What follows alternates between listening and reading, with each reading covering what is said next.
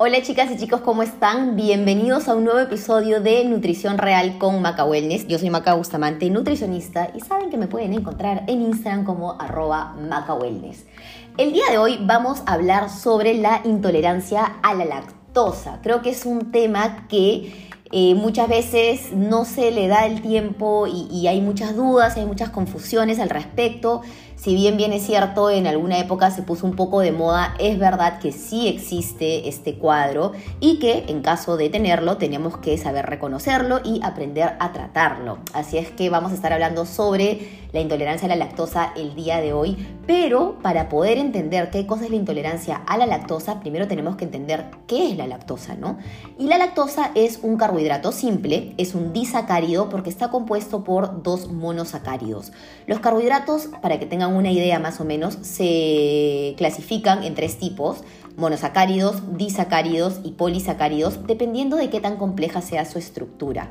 En el caso de la lactosa, es un disacárido, que quiere decir que es un carbohidrato simple que está formado por dos monosacáridos que vendrían a ser la glucosa y la galactosa, que son los carbohidratos más simples que pueden haber.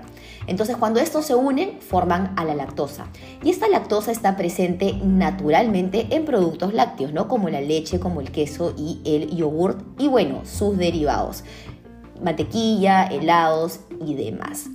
Entonces, ahora que ya sabemos cómo se forma la lactosa y qué es, podemos empezar a entender qué cosa es la intolerancia a la lactosa. Y la intolerancia a la lactosa es la falta de producción de lactasa. La lactasa es una enzima específica para poder digerir a la lactosa. Las enzimas son unas sustancias o, o, unos compuestos que tienen funciones específicas y en este caso para la lactosa existe la lactasa. Esa lactasa se produce en el intestino delgado. Pero cuando no hay la producción adecuada de esta enzima, entonces vamos a ver que se genera una inhabilidad de poder digerir a la lactosa y poder disociarla en glucosa y en galactosa. Entonces, ¿qué es lo que pasa? Uno consume un producto que tiene lactosa, un lácteo, y esta lactosa, en lugar de ser digerida en el intestino delgado, se va a ir de frente al colon. Y en el colon nosotros tenemos microorganismos, bacterias, que tienen ciertas funciones, sobre todo de fermentación, pero, ¿qué es lo que pasa? Que estas bacterias no tienen la habilidad de poder digerir a la lactosa y entonces empezamos a sentir los síntomas. Ahora les voy a explicar en un ratito qué son estos síntomas, pero antes de entrar a este tema de, signos y síntomas, quiero que sepan que existen diferentes tipos de intolerancias, ¿no? Eh, la primaria, la secundaria y la congénita o de desarrollo. ¿En qué se diferencian? La primaria es la más común y es cuando la producción de lactasa disminuye con los años. Generalmente cuando somos más pequeños consumimos una gran cantidad de productos lácteos y a medida que vamos creciendo vamos dejando de lado esta, este consumo, lo cual hace que nuestra producción de lactasa disminuya. Es como si la lactasa se vuelve un poquito floja o se va a dormir y entonces como ya no es necesaria porque ya no se consume tanta lactosa, no se genera en la misma cantidad que se generaba cuando éramos más niños. Entonces, esta vendría a ser la intolerancia de tipo primaria. Luego viene o tenemos una intolerancia de tipo secundaria, que es cuando la producción de lactasa disminuye, pero esto ocurre después de alguna enfermedad u operación. Por ejemplo, cuando hay infecciones eh, intestinales o cuando hay algún tipo de celiaquía eh, que las personas que tienen enfermedad celíaca suelen también ser intolerantes a la lactosa.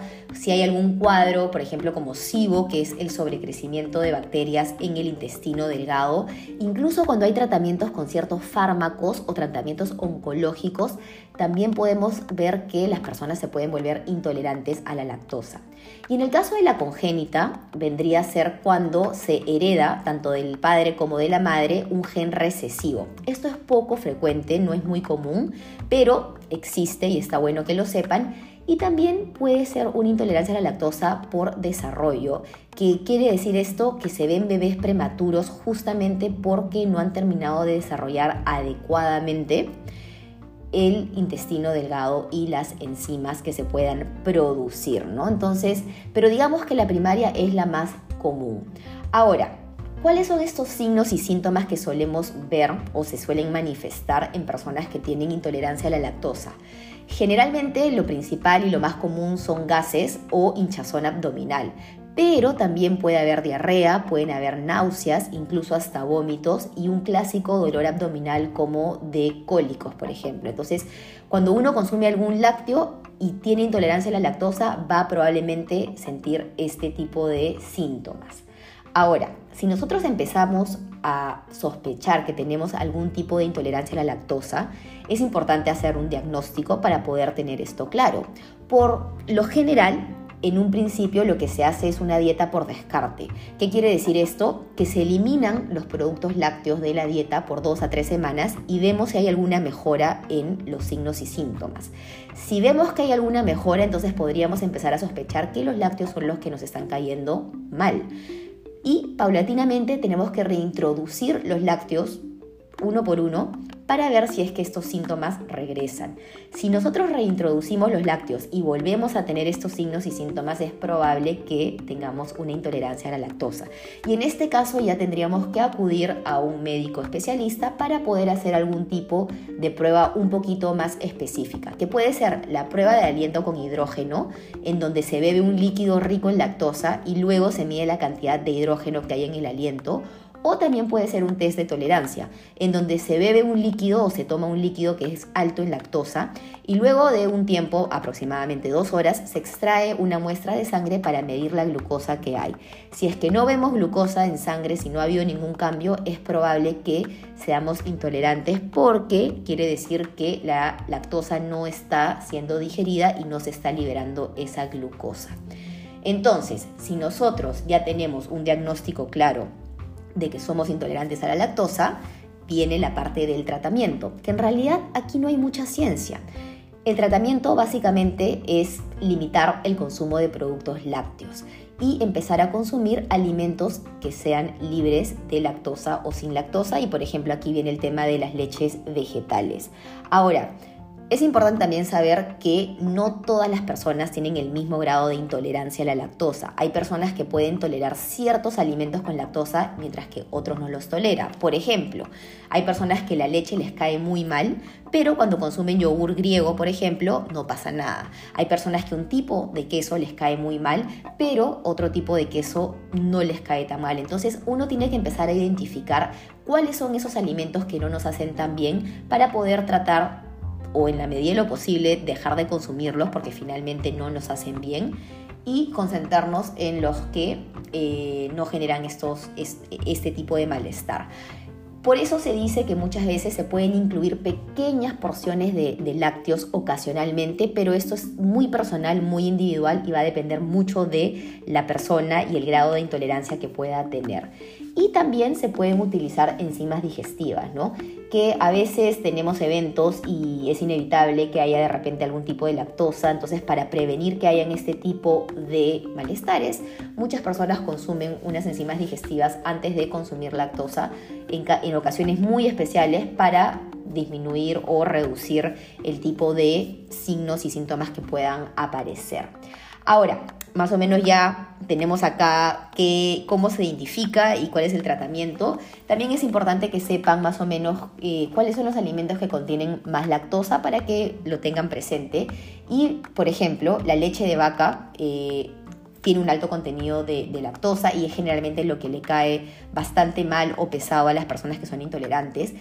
Leche condensada también tiene un alto porcentaje de lactosa. Las proteínas de whey, las que vienen en polvo, suelen ser muy altas en lactosa y, muchas personas que son intolerantes a la lactosa les caen muy muy mal. Entonces de todas maneras tendríamos que evitar este tipo de proteínas.